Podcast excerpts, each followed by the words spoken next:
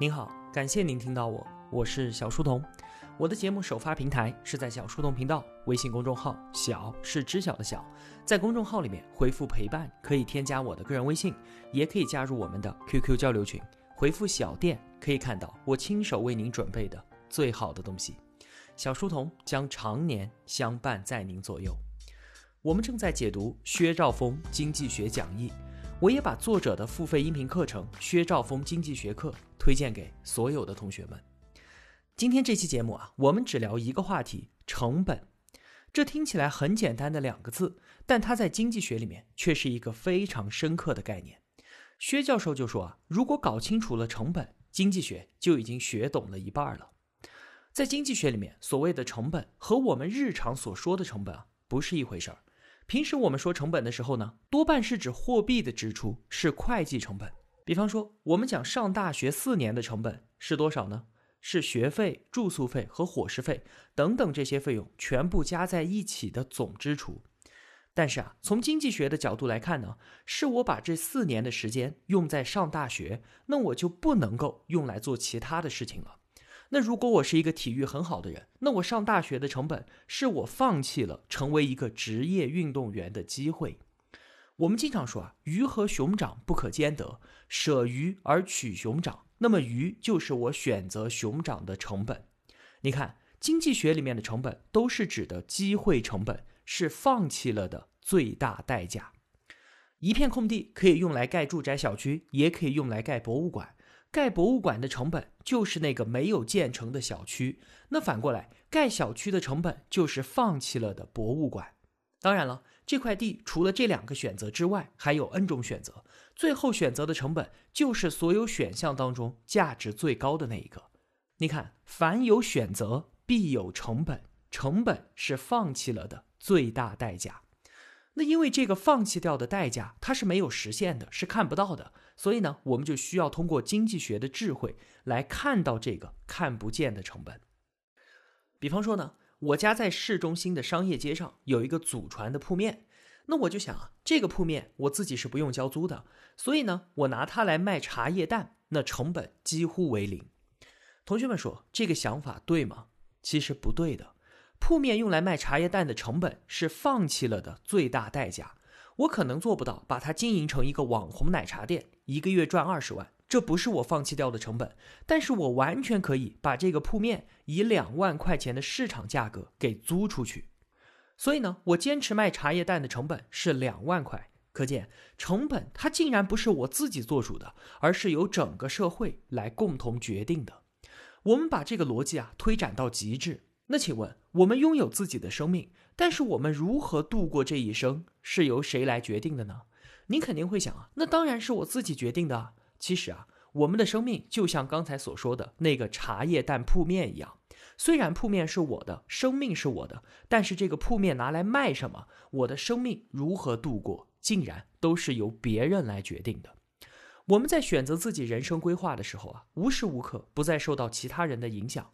放弃两万一个月的铺租，赚两千块钱一个月的茶叶蛋钱，这样的事情是不会发生的。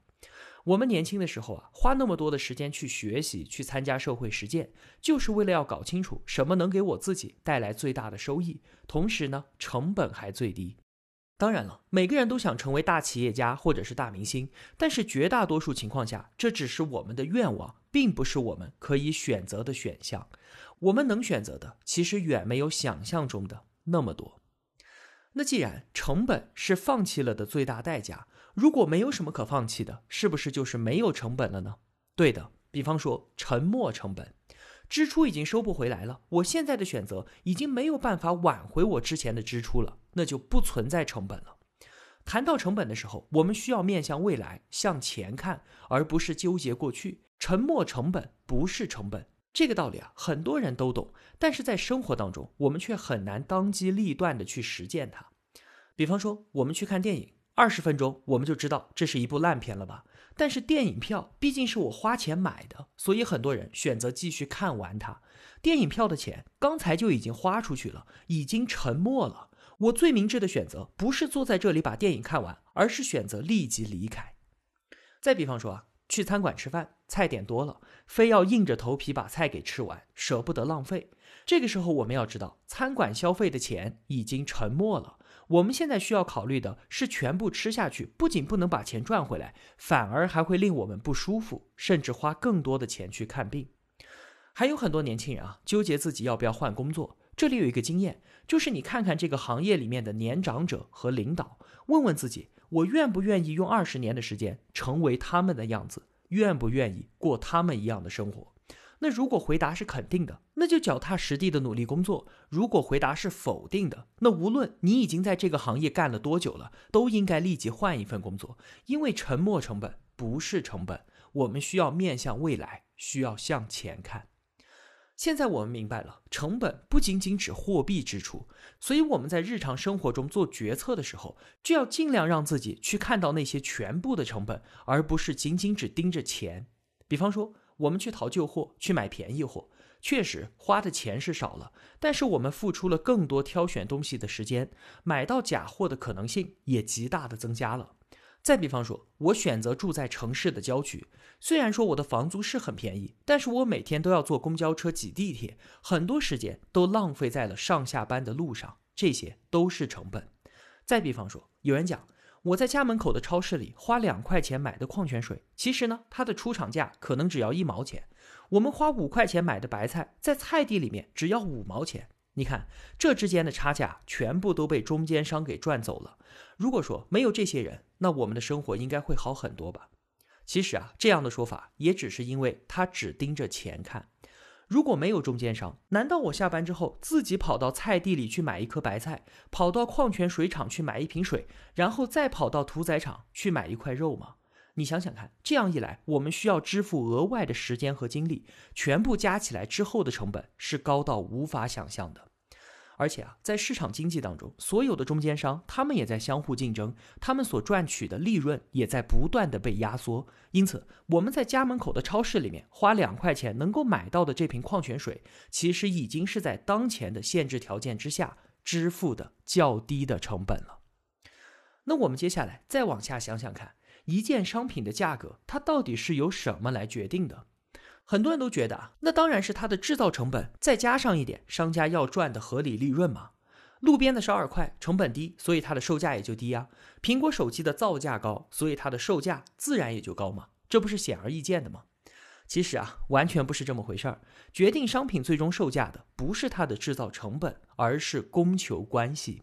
它的售价又决定了它原材料的价格。你看，因果链条完全是相反的。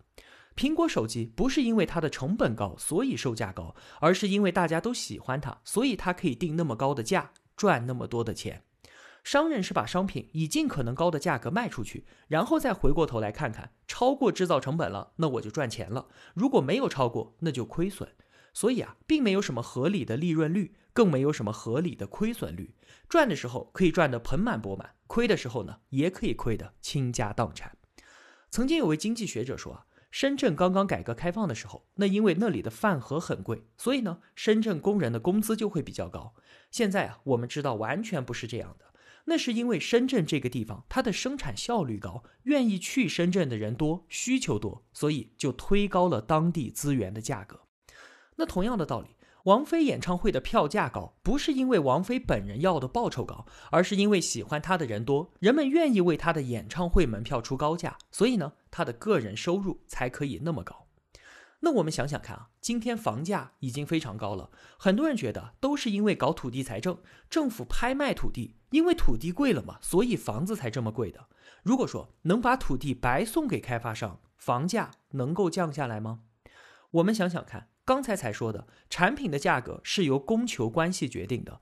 那么，只要最终的房屋数量不变，需求不变，就算是把地送给开发商，房价也是不会改变的。而唯一不同的是什么？免费送地的后果是非常严重的。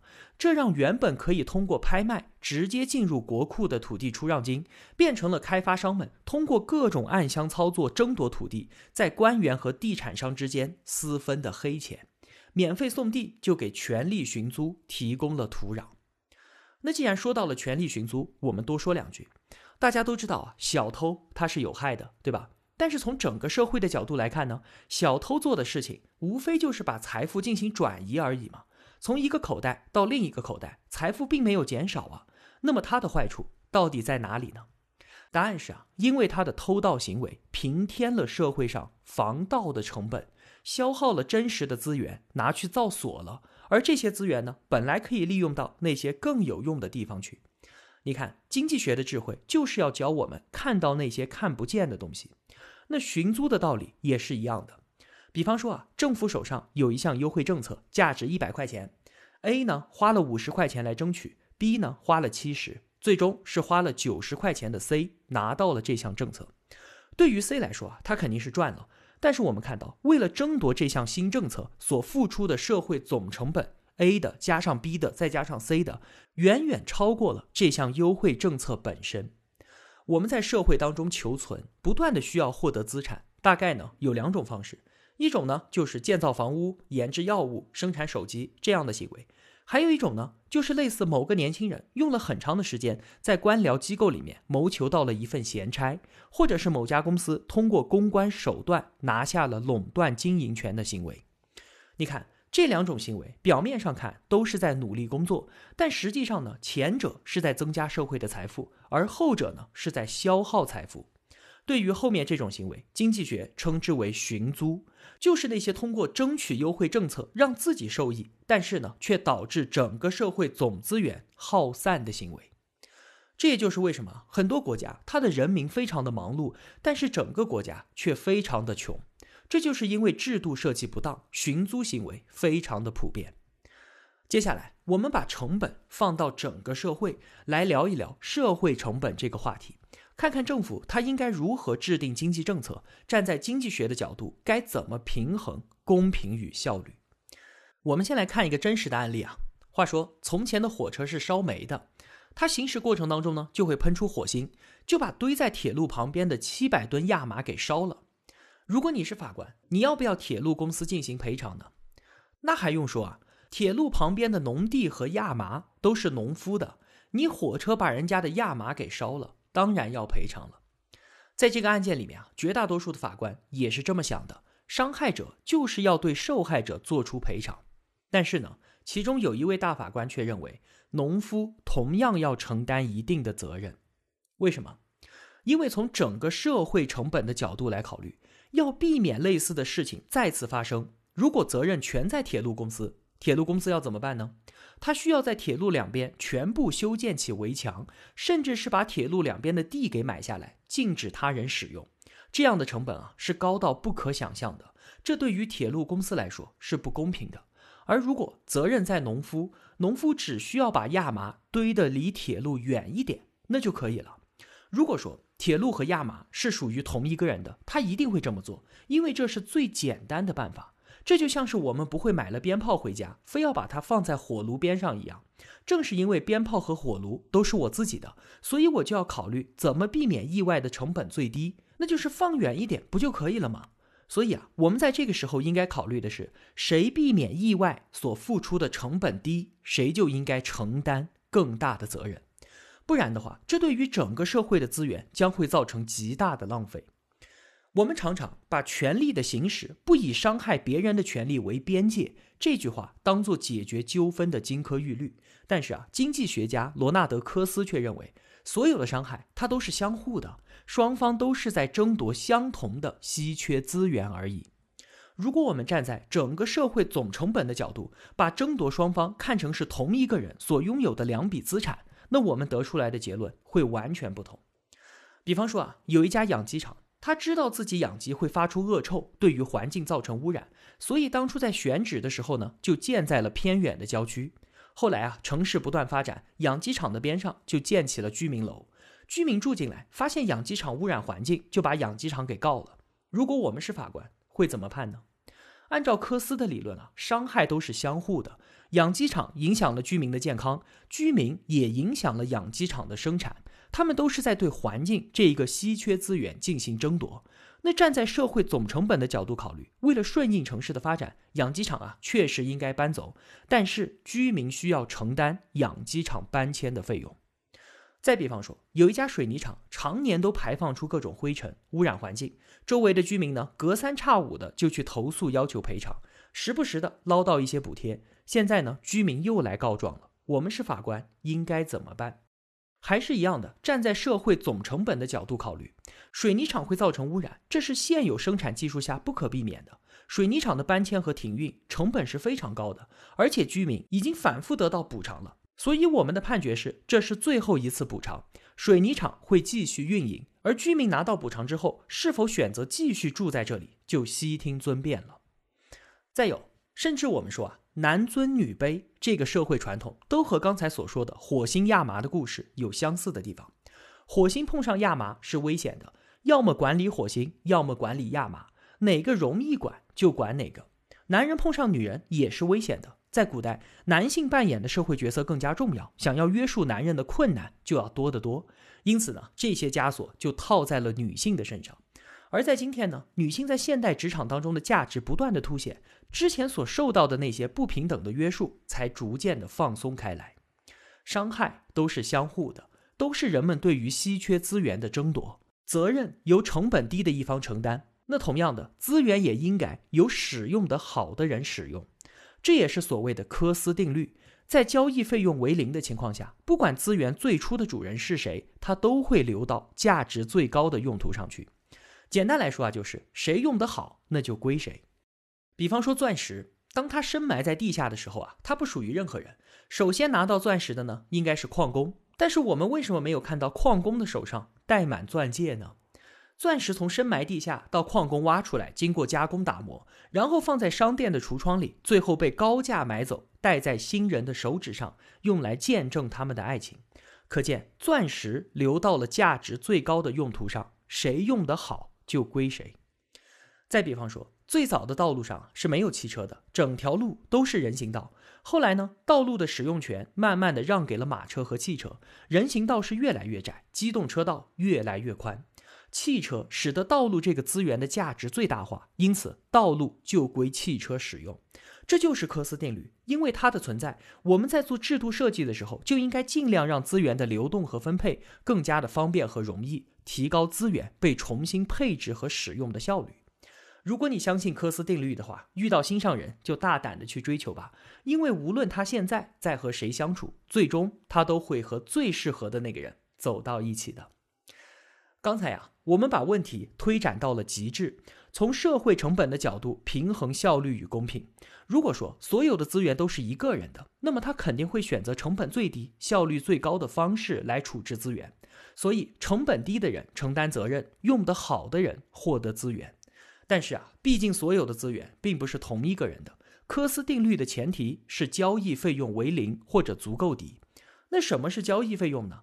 凡是在一个人的社会里不存在的。而多人社会中存在的成本就是交易费用，这就很清楚了。比方说，我们要做公证、打官司，这些通通都是交易费用。我们当然不会自己给自己的财产做公证，自己和自己打官司，对吧？这些都是在多人社会里面才出现的成本。科斯也说，我从来没有说过现实生活中的交易费用是零，相反，它是很高的。我们需要看到现实当中的困难还有障碍，考虑和关心现实生活中的问题，而不是黑板上的问题。现实中的交易费用啊，比方说有一片居民区旁边有一个工厂排放废气，影响了居民的健康，而只要在工厂里装一个过滤器，这个问题就可以解决了。过滤器的价值呢，远远低于居民遭受到的健康损失。那按照科斯定律，交易费用为零，不管法官怎么判。这个过滤器啊是肯定会被装上的。如果判居民胜诉，那么工厂自己花钱装上；如果判工厂胜诉呢，居民们凑钱把过滤器给装上。但是啊，在真实的世界里面，没有那么容易啊。让居民们凑钱，是按人头算呢，还是按家庭算？有的人住得近，有的人住得远，又要怎么算呢？这些交易费用可能高到令交易无法完成的地步。这个时候，我们就只能鼓励第三方了。在知道资源怎么使用更好的情况下，使用手中的权力对资源进行重新分配，而这就是所有的制度、风俗习惯以及政府、法院所存在的根本理由：对于资源、对于责任、对于权利进行初始的界定。